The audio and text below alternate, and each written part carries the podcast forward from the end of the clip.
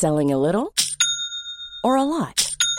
Shopify helps you do your thing however you cha-ching. Shopify is the global commerce platform that helps you sell at every stage of your business. From the launch your online shop stage to the first real life store stage, all the way to the did we just hit a million orders stage. Shopify is there to help you grow. Shopify helps you turn browsers into buyers with the internet's best converting checkout. 36% better on average compared to other leading commerce platforms because businesses that grow grow with Shopify. Get a $1 per month trial period at shopify.com/work. shopify.com/work. Everyone knows therapy is great for solving problems, but getting therapy has its own problems too, like finding the right therapist, fitting into their schedule, and of course, the cost. Well, BetterHelp can solve those problems. It's totally online and built around your schedule. It's surprisingly affordable too. Connect with a credentialed therapist by phone, video, or online chat, all from the comfort of your home. Visit betterhelp.com to learn more and save 10% on your first month. That's BetterHelp H E L P. Many of us have those stubborn pounds that seem impossible to lose, no matter how good we eat or how hard we work out. My solution is PlushCare. PlushCare is a leading telehealth provider with doctors who are there for you day and night to partner with you in your weight loss journey. They can prescribe FDA-approved weight loss medications like Wagovi and Zepbound for those who qualify. Plus, they accept most insurance plans. To get started, visit plushcare.com slash weight loss. That's plushcare.com slash weight loss.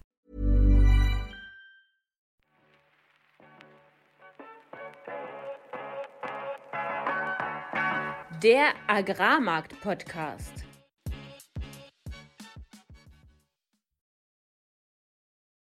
Heute diskutieren wir die Fehler des USDA-Reports und wie man ihn am besten liest, inwieweit der Raketenangriff in der Ukraine dazu führt, dass der Exportkorridor vielleicht nicht mehr lange existiert und natürlich die schwankenden Märkte aufgrund der Makroeinflüsse dieser Woche. Alles, was wir im heutigen Podcast besprechen werden, sind unsere persönlichen Meinungen von Philipp und von mir und keine Anlageberatung. Herzlich willkommen zum heutigen Agrarmarkt-Podcast am Donnerstag, dem 13. Oktober um kurz vor 20 Uhr. Und es begrüßen euch heute wieder Philipp Schilling, das bin ich, Landwirt und die letzten zehn Jahre im nationalen und internationalen Getreide- und Agrarhandel tätig. Und mein Name ist Fabian Wirzog. Ich habe 2019 als Agrarhändler in Deutschland angefangen, dann in der Schweiz in Genf gearbeitet und bin aktuell Energy Trader in Amsterdam.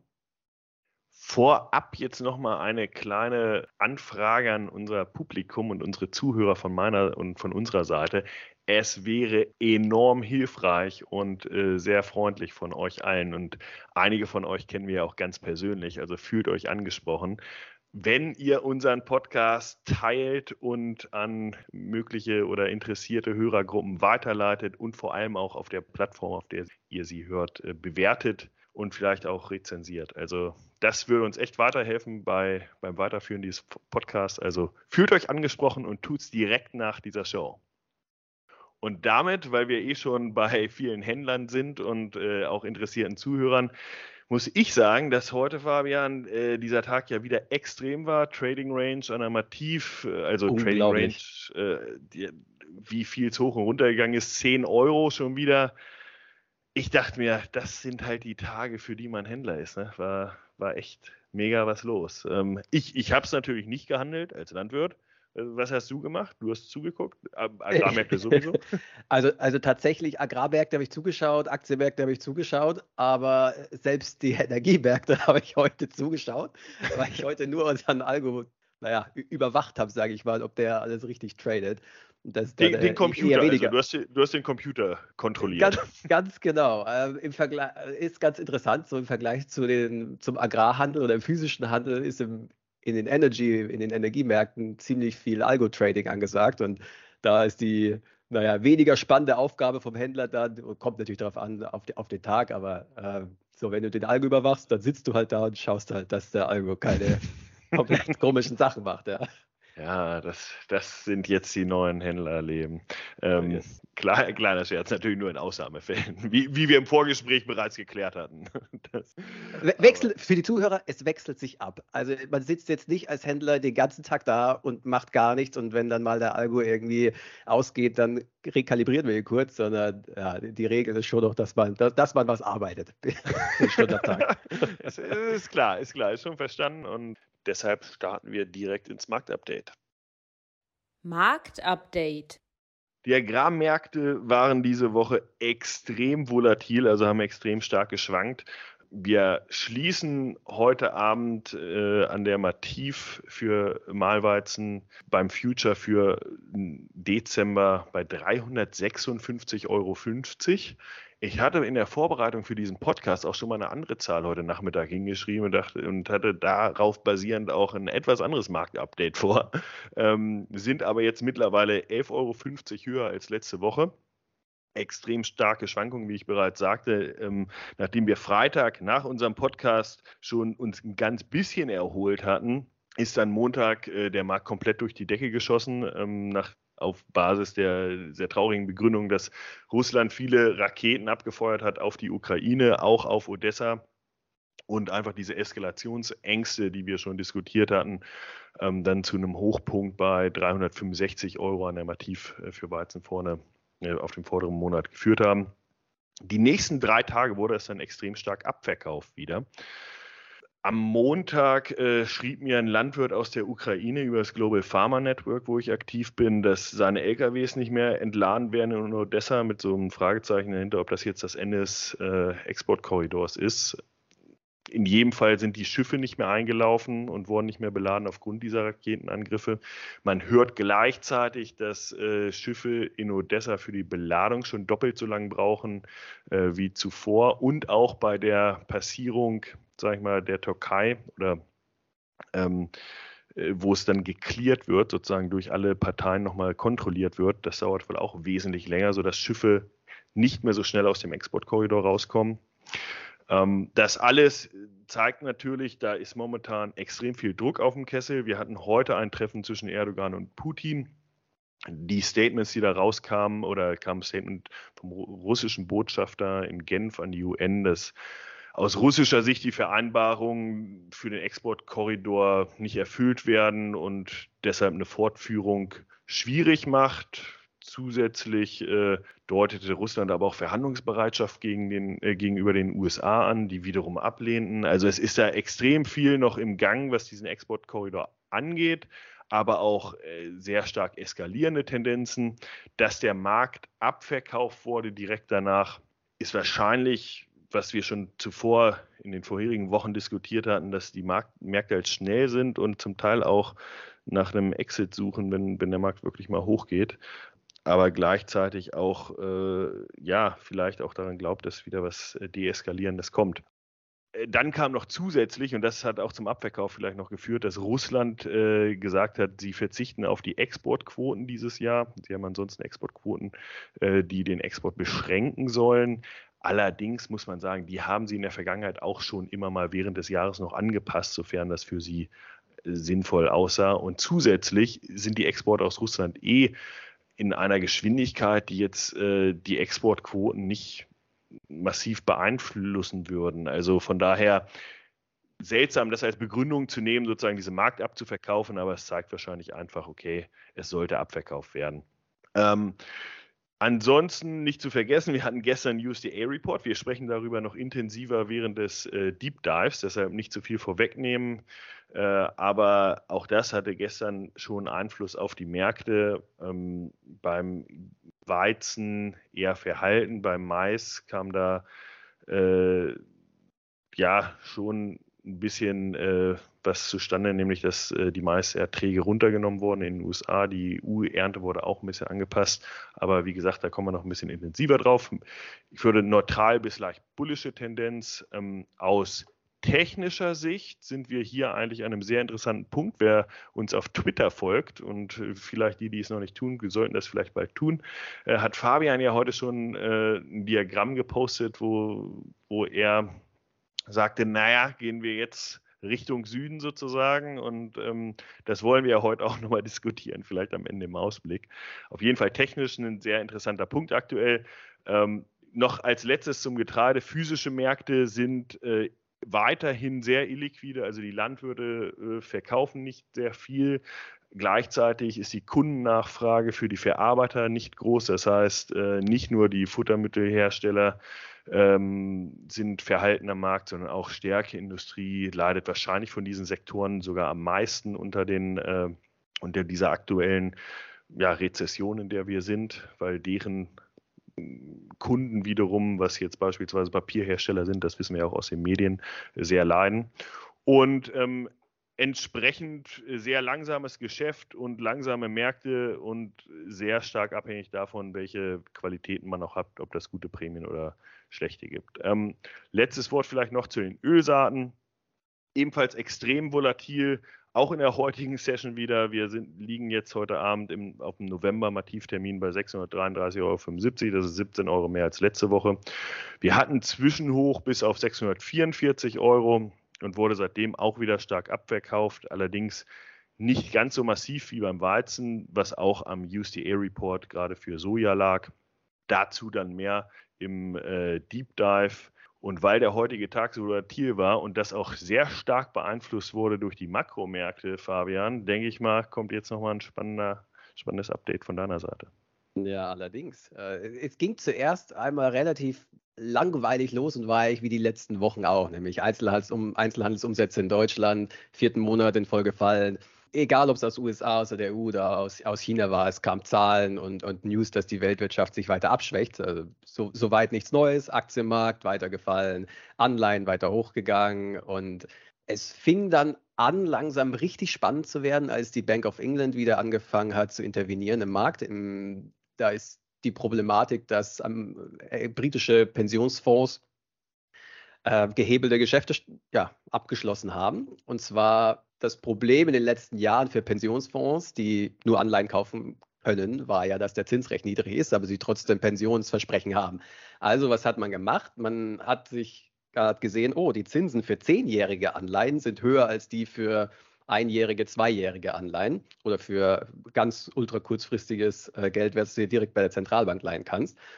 Weshalb man sich dann kurzfristig Geld geliehen hat und es langfristig angelegt hat und dann die Differenz zwischen diesen beiden Produkten eben als Marge eingenommen hat. Und das war in der Vergangenheit so ein halbes bis ein Prozent.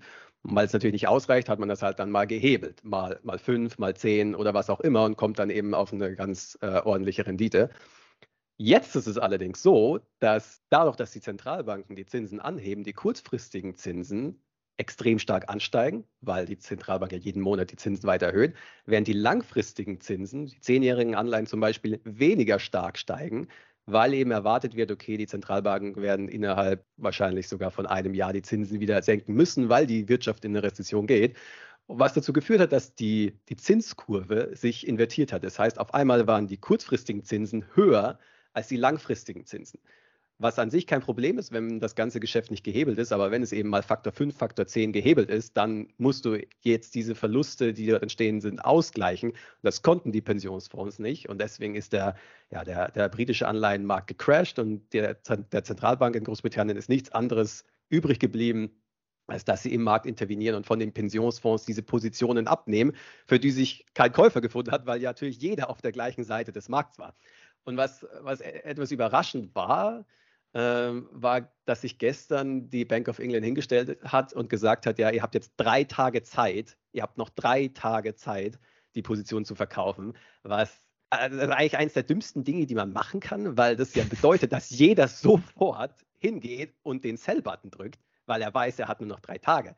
Und ja, hat am Ende dazu geführt, die Bank of England hat noch nicht offiziell, aber mehr oder weniger indirekt jetzt gerade wieder ein QE-Programm ähm, äh, gestartet. Und das hat erstmal dann angefangen, die Märkte zu beruhigen. Aber was richtig Volatilität dann gebracht hat, war der heutige Inflationsreport aus den USA um 14.30 Uhr, wo die Erwartung mal wieder war, dass die Inflation niedriger ist. Grund war, dass man sich die Produzentenpreise angeschaut hat, die ein paar Tage zuvor äh, veröffentlicht worden sind und da gesehen hat, hey, die Produzentenpreise, die sinken den vierten Monat in, in, in Folge. Der Ölpreis ist niedriger, da muss die Inflation ja auch niedriger sein. Und was ist passiert? Die Headline Inflation, also die, die, die Inflationszahl, die man als, als Überschrift in den Zeitungen liest, kam tatsächlich niedriger rein, aber die FED, die US-Zentralbank, interessiert sich für die Headline Inflation relativ wenig, sondern schaut auf die Kerninflation, in der die Energiepreise nicht mit drin sind, und die war höher. Und das hat dann erstmal den Aktienmarkt, den Anleihenmarkt, die Rohstoffe, ja, man kann schon fast das als Flash Crash bezeichnen. Aktien sind innerhalb von fünf Minuten dreieinhalb Prozent runtergekracht. Die amerikanischen Anleihen sind hochgegangen auf vier Prozent. Weizen ist Richtung Süden gegangen, Öl ist Richtung Süden gegangen. Ziemlich Öl, Öl nicht ganz so stark, ne? Ich, äh, was ich interessant fand, war, du hast äh, viel, also genau alles, was du sagst, aber Brent fand ich, ist gar nicht so stark. Ist auf 84 Dollar heute runtergegangen, ist jetzt wieder bei 88. Also, okay, na, okay, jetzt musst du erst die Story zu Ende erzählen und dann sagst du. Genau. Also Brent ist auch um, um, um zweieinhalb Prozent runter, runtergegangen. Nicht so stark wie, wie Aktien, stimmt. Aber die, die Reaktion war, alle Risk Assets runter, Anleihen hoch. Und dann kam die EZB, die gesagt hat, hey, Uh, wait, wait a minute.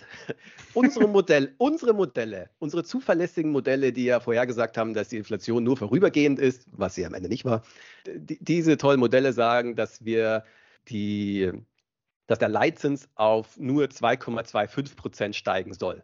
Kann man sich natürlich denken, okay, was, was hat das jetzt Aussage ja, oder was hat es für einen Effekt? Naja, der Effekt war, dass der Markt davon ausgeht, dass die Zentralbank den Zins um mindestens einen Prozentpunkt höher ansteigen lassen wird.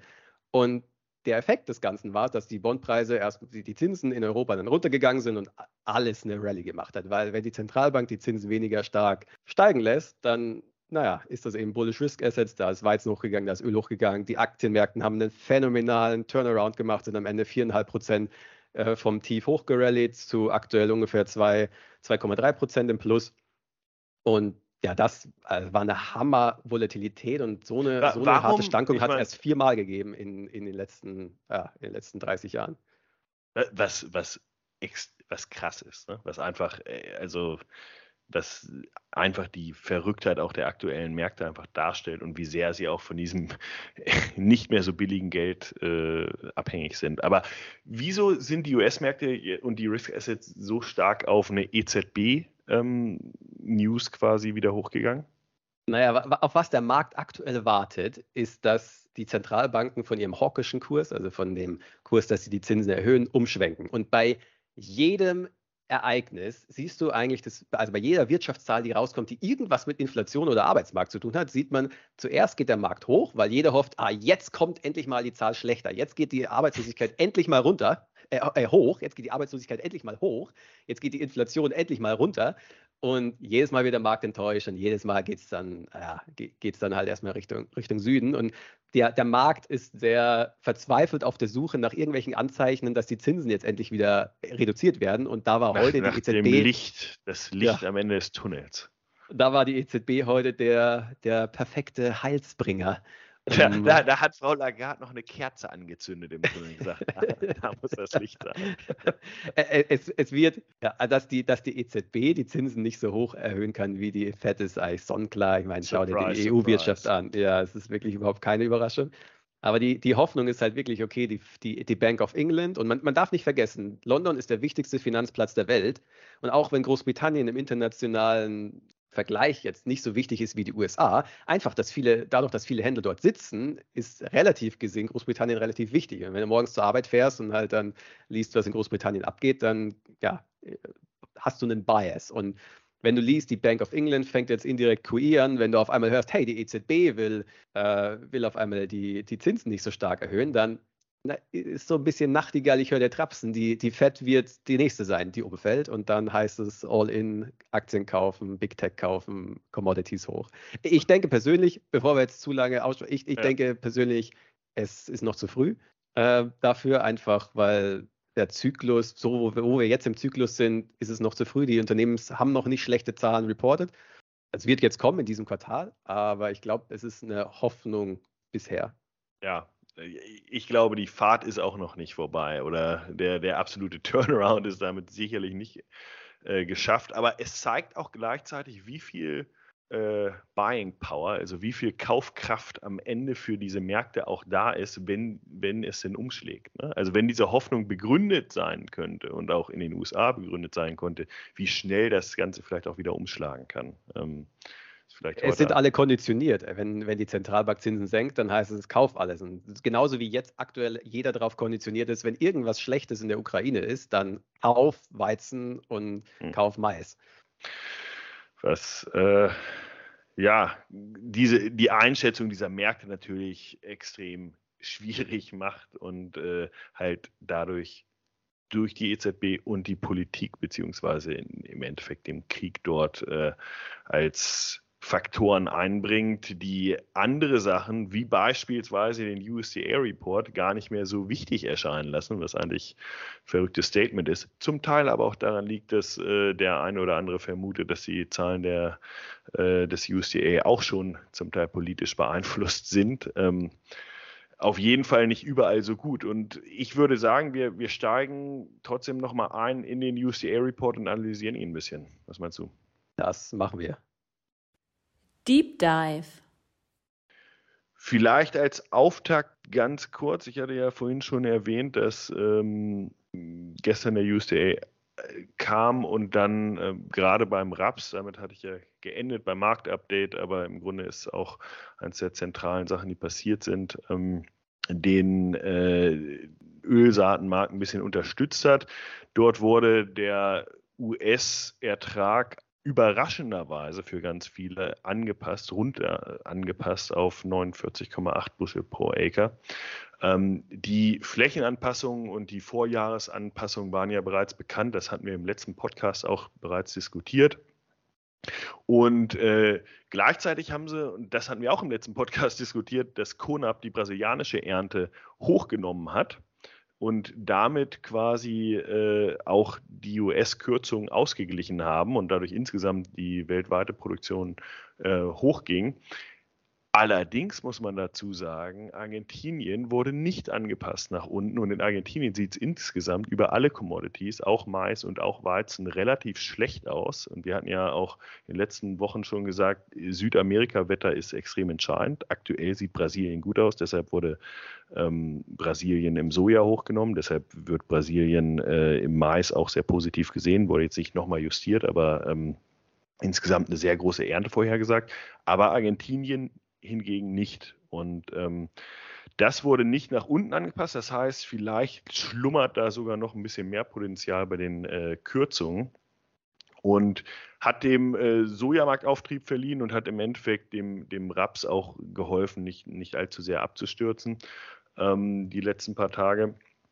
Insgesamt ist aber der Ölsaatenmarkt immer noch recht gut versorgt. Allerdings kam dann gestern oder nee, kam die heute, jetzt äh, habe ich schon nicht mehr ganz auf dem Schirm, aber ein Flash-News raus. Äh, in, den, in, den, in den USA wird ja immer angegeben, wenn dort Exportgeschäfte laufen und in welche Destination die laufen. Und China hat ähm, über eine halbe Million Tonnen Sojabohnen aus den USA gekauft. Und das ist genau diese Art von Neuigkeiten, die ich auch schon mal erwähnt hatte, die in Bezug auf China immer so wichtig ist, dass die halt ein Big-Ticket-Buyer sind. Wir hatten letztes Mal darüber gesprochen, dass äh, sie zurückliegen bei all ihren Einkäufen auf alle Produkte aus den USA, aber auch weltweit. Und da kam jetzt halt eins dieser größeren Tickets und sie äh, haben was gekauft. Ähm, das hilft dem Markt natürlich auch aktuell, dass da der große Nachfrage auch noch da ist. Ähm, was das heißt, ich würde es aktuell nicht überinterpretieren und insgesamt wird schon bei einer so großen Ernte in Brasilien äh, angenommen, dass die auch noch viele Exporte aus den USA klauen können sozusagen oder sich einpreisen müssen, damit diesen Markt auch wieder einen Deckel geben können. Aber ähm, es ist schon sehr wichtig, dass in Brasilien alles gut läuft, damit dieser Markt nicht weiter unterstützt wird, so, sofern denn äh, China wieder zurück ist als Käufer. Soll bedeuten. Ja, und, und vielleicht, ja. vielleicht auch ja. mal vor, vorne oder ja, vor, insgesamt, was war denn wichtig an diesem Report? Was wurde erwartet und wie kamen denn die Zahlen? Und was ich mir und viele andere Händler sich gerne anschauen, sind die, die Endlagerbestände weil am Ende ist der Endlagerbestand die, ja, ja, wenn, wenn es, egal ob das Angebot jetzt niedriger ist oder höher oder ob die Nachfrage Frage niedriger oder höher ist, am Ende kommt es darauf an, gehen die Lagerbestände hoch oder runter und das ja, ist dann eine Kombination aus diesen beiden Angebot, aus Angebot und Nachfrage eben. Und da haben wir gesehen, beim Mais die Lage, Endlagebestände werden jetzt niedriger gesehen als im letzten USDA-Report und werden auch niedriger gesehen, als sie erwartet wurden. Dementsprechend erstmal Mais und das gleiche Spiel war beim Weizen erstmal hoch. Wohingegen bei Sojabohnen, genau was du gerade angesprochen hast, war es genau umgekehrt. Da waren die Lagerbestände höher. Das heißt, entweder ist das Angebot höher und die Nach oder die Nachfrage geringer, auf jeden Fall steigende Lagerbestände. Ähm, sowohl im Vergleich zum letzten USDA-Report, aber auch im Vergleich zur Handelserwartung. Also Sojabohnen bearish, fallende Kurse, weil höhere Lagerbestände, wohingegen Weizen und Mais genau das umgekehrte Spiel. Und genau in, in diesen, naja, in, in diesen diese Nachrichtenmix, kann man es eigentlich fast nicht nennen, in diese Zahl hinein kam dann eben diese Mega-Nachfrage aus China, die dann im Sojabohnenmarkt die, die Bewegung, ja, ich will nicht sagen, komplett umgekehrt hat, aber eben den, den Trend erstmal gestoppt hat, den, den Trend von fallenden Preisen. Ja, wir haben im Endeffekt ja schon, äh, ich sag mal, uns die letzten fünf Tage dann wieder äh, hochgekämpft, ne? nachdem, nachdem die Sojakurse ja schon sehr unter Druck waren. Und äh, genau wie du sagst, ne? also Endbestände hoch, allerdings auch hoch, weil halt Argentinien nicht runtergenommen wurde. Und das so schon ein Fragezeichen auf der weltweiten Sojabilanz. Und dann, wenn man, weil du Weizen und Mais ansprichst, dann muss man ja auch mal drüber sprechen, was, welche Zahlen sind denn da vielleicht noch nicht so ganz richtig eingeschätzt? Und ähm, ich hatte jetzt Argentinien gesagt, äh, da ist sicherlich hinter dem äh, Mais, hinter der Maisproduktion auch ein, ein, Fragezeichen. Aber wenn wir jetzt zu Weizen übergehen und deshalb, ich glaube, sind die meisten Händler schon fast so drauf, dass sie sagen, beim Weizen gucke ich mir zwar noch an, was sie für die USA sagen, aber was sie außerhalb der USA sagen, hat quasi keine Relevanz. In Russland arbeiten sie noch mit 91 Millionen. Da ist der russische Staat, aber auch die meisten Analysten eher Richtung 100 Millionen geeicht. Ähm, in Indien sind sie äh, viel zu hoch dagegen, haben da auch noch 6,5 Millionen Tonnen Exporte drin, ähm, die, wo sich eigentlich alle sicher sind, dass die nicht stattfinden werden. Ähm, gleichzeitig haben sie in Russland aber trotz der geringeren als der Markterwartung äh, Produktion äh, sehr hohe Exporte drin, was auch wieder aktuell zumindest niemand glaubt. Und ähm, beim Mais, weil du das schon sagtest, äh, haben sie die Ending Stocks runtergenommen, was ein bullischer Faktor war. Ähm, gleichzeitig haben sie aber auch immer noch eine recht geringe Nachfrage ähm, für die EU beispielsweise, wo durch den günstigen Mais, der aktuell reinkommt, eigentlich die Nachfrage hochgeht für Mais. Also in, auf der Produktionsseite des USDA ist, glaube ich, noch einiges im Argen und eher zu hoch als zu niedrig, ähm, was schon noch ein bullisches ja, Gefühl hinterlässt, sage ich mal, wenn man, wenn man nur die Produktionsseite nimmt. Womit wir direkt zum Ausblick kommen, würde ich sagen. Ausblick. Für die kommenden Wochen müssen wir also jetzt vor allem drauf schauen, was für Neuigkeiten kommen noch aus Argentinien rein. Dort ist das USDA vermutlich noch zu hoch, einfach weil das Wetter dort aktuell ja, die Zahlen wenig rechtfertigt. Dann sehen wir die russische Produktion viel zu niedrig russische Exporte viel zu hoch. Und da kommt ja auch die Neuigkeit, die, über die wir jetzt noch gar nicht gesprochen haben, nämlich, dass die äh, Krimbrücke gesprengt worden ist, ziemlich, ziemlich stark zum Tragen. Und was ja erstmal einen neuen Raketenangriff auf die Ukraine ausgelöst hat, aber jetzt in Bezug auf Verschiffung und Schifffahrt nochmal ein richtig großes Risiko ist. Ja, und ein, ein Punkt, der vielleicht jetzt, wir, wir hatten ja die letzten Wochen auch immer mal wieder die äh, Paritäten so diskutiert. Also wo steht äh, Europa gegenüber Schwarzmeer, was heißt das äh, für mögliche Exporte, ähm, beispielsweise Algerien oder, oder auch Richtung Nahosten. Und genau wie du sagst, diese Raketenangriffe, und ich hatte es ja im Marktreport äh, mal kurz erwähnt, dass äh, die Lkw nicht mehr entladen werden, weil niemand mehr in diese Häfen gerade rein will aufgrund der Raketenangriffe. Und das erzeugt ja eine, im, bei der Schifffahrt wird es ein War Risk Premium genannt. Also du hast quasi die normale Fracht, die es eigentlich kosten würde, von A nach B zu fahren, aber wenn du in ein Kriegsgebiet fährst, dann hast du halt eine War Risk Premium. Und ähm, die führt aktuell dazu, dass wohl 20, 30 Dollar äh, mehr Fracht sozusagen aus der Schwarzmeerregion als aus Europa äh, in einige wichtige Destinationen, sage ich mal, äh, gefordert wird was uns dann gar nicht mehr so schlecht aussehen lässt, gerade jetzt nach dem kürzlichen Abverkauf. Also ich sag mal, vor, vorgestern sozusagen sahen wir eigentlich noch relativ günstig wieder aus und bekommen vielleicht dann auch wieder die Exporte, die wir brauchen, um unser Preisniveau insgesamt hochzuhalten. Und das, das ist ein echter Faktor, genau wie du sagst. Und gleichzeitig kommt ja auch noch die, äh, der Getreidekorridor ins Spiel. Hat Russland heute Nachmittag erst gesagt, sie sind überhaupt gar nicht damit zufrieden, ähm, wie es läuft. Und, und warum ist das wichtig? Ja, weil der Grain Corridor am 24. November endet, nach 120 Tagen. Und das bedeutet, wenn nichts passiert und sich die Parteien nicht einigen können, war es das mit dem Getreidekorridor am 24. November. Und diese ganzen Drohungen von Russland ja, suggerieren aktuell ja, dass, dass der Getreidekorridor vermutlich nicht weitergeht. Und, ähm, und dann auch, genau, also nicht weitergeht aktuell. Klar, sie haben auch ein Interesse, dass weitergeführt wird, aber sagen ja auch gleichzeitig nicht so. Und dann, ich glaube, Erdogan und Putin haben auch irgendwie so ein Statement gemacht von wegen, man könnte ja überlegen, dass man die Destination des Getreides für die Ukraine vorgibt. Und jetzt muss man nochmal so wieder einen Gedankensprung machen, okay, wie funktioniert eigentlich der globale Markt? Und wenn du jetzt vorgibst, wo Schiffe hingehen können, es wird einfach nur dazu führen, dass wesentlich weniger exportiert wird, weil eine Wertschöpfungskette natürlich nicht sich nicht so einfach justieren lässt. Und jetzt nehmen wir einfach mal Weizen. Wenn jetzt gerade der ganze Mais reinkommt aus, äh, aus der Ukraine und der in die Häfen fließt und der soll jetzt nicht mehr Richtung Europa fließen, ja, das, das ist schon nicht ganz einfach und wird auf jeden Fall zu einer absoluten Bremse werden für diesen Exportkorridor. Mindestens das. Ja, wenn Russland jetzt auf einmal aufhört zu exportieren, weil sie sich selbst einschränken, dann wäre das ja auf jeden Fall wieder extrem bullisch für, für unsere Märkte, für unsere Exportmärkte, weil die Nachfrage, die nach wie vor noch da ist, überhaupt gar keine andere Möglichkeit hat, woanders hinzugehen, weil wer ist denn noch da? Ein bisschen USA und, und Europa. Genau, Wie, und wie, wie siehst du das dann die, die nächste, sagen wir mal die nächste Woche oder die nächsten zwei Wochen? Ja, ich glaube, viel länger darf man wirklich aktuell nicht denken. Also erstmal, äh, der nächste Tag ist schon extrem schwierig. Deshalb sind die nächsten Monate und äh, wenn man einen Jahrausblick hat, äh, noch viel schwieriger.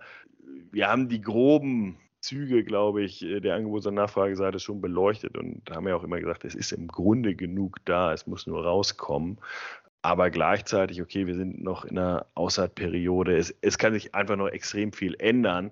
Das Preisniveau aktuell preist wieder Risiko ein.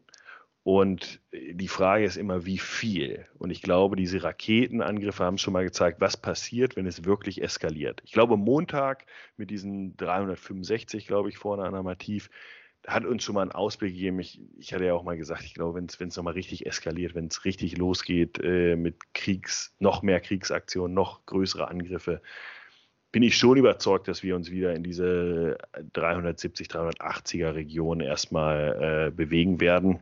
Und dann, dann kommt es einfach darauf an, wie, wie extrem es wird. Für, für mich äh, auch. Die zwei Sachen, auf, auf die man jetzt achten muss, welche Neuigkeiten kommen zum Getreidekorridor und gibt es irgendwelche neuen Raketenangriffe auf Odessa. Ich glaube, man kann es auf die zwei Faktoren wirklich reduzieren. Und sofern da nichts Neues kommt, wird sich diese Risikoprämie langsam wieder aus, auspreisen. Aber wenn da wieder was Neues kommt, wenn da wieder ein weiterer Eskalationsschritt kommt, dann ja, sehe ich es wie du, dann besteht ein echtes Potenzial, dass wir nochmal nach oben ausbrechen. Und wenn wir von nach oben ausbrechen sprechen, hatte ich, hattest du in der Einleitung erwähnt, ich hatte auf Twitter äh, ein, ein Chart gepostet vom US-Weizenmarkt an der Seaboard, Chicago Board of Trade. Und was wir da, wenn man jetzt sich einfach nur mal auf technische Faktoren, wenn man, oder es gibt die technische Chartanalyse, die, ähm, naja, die Idee hat, dass alle Neuigkeiten im Preis schon äh, inbegriffen sind. Also dementsprechend kann man durch statistische Analyse von, von den Preisen daraus Ableitungen machen für die Zukunft. Und natürlich ist es keine hundertprozentige Sache und in manchen Fällen funktioniert es besser, in manchen weniger. Aber was wir da aktuell sehen, ist, dass wir in einem Preiskanal drin sind, der eh von 750 ähm, US-Dollar-Cent pro Bushel, das ist in, in einem Kanal von 280 Dollar pro Tonne bis hinauf jetzt eben auf 330 ähm, Dollar die Tonne gegangen sind.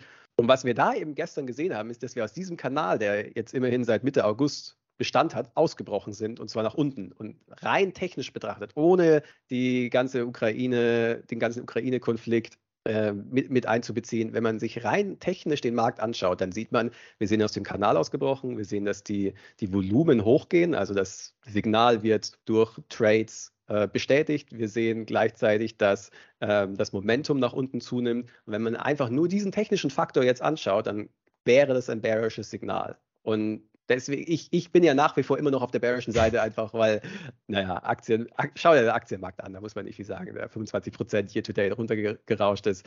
Ähm, aber ich bin langsam ähm, auf, ja, so langsam habe ich das Gefühl, dass es Zeit für einen Rebound wird am Aktienmarkt. Während am Agrarmarkt gefühlt genau das Gegenteil gerade stattfindet, dass diese ganze Story, die wir eben seit Mitte August sehen, jetzt vielleicht mal Zeit wird für, ja, für eine Korrektur. Mittelfristig äh, stimme ich dir zu, kurzfristig sehe ich aktuell echt die, die Eskalation noch, noch im Gang. Also ich, ich glaube, Russland wird es nicht dabei belassen und es wird jetzt noch was kommen und noch was kommen. Und das, weil dieser Markt so politisch ist, glaube ich, äh, und gerade in so einer technisch sehr sensiblen Situation ist, bin ich voll bei dir, ist da trotzdem noch Potenzial. Und ich glaube zumindest nicht an einen starken Abverkauf. Ne? Ich meine, das ist ja, das ist ja auch noch der feine Unterschied vielleicht. Aber ähm, genau, wir, wir werden sehen, wo wir nächste Woche stehen, Fabian. Ja, das höher oder niedriger. Es wird in diesem Fall eine wirklich spannende Woche. Ich glaube, die letzten Wochen waren wir öfter mal so eher tendenziell einer Meinung, aktuell nicht, aber das vielleicht. Endlich mal Konflikt. also freuen wir uns auf nächste Woche. Ich bin gespannt.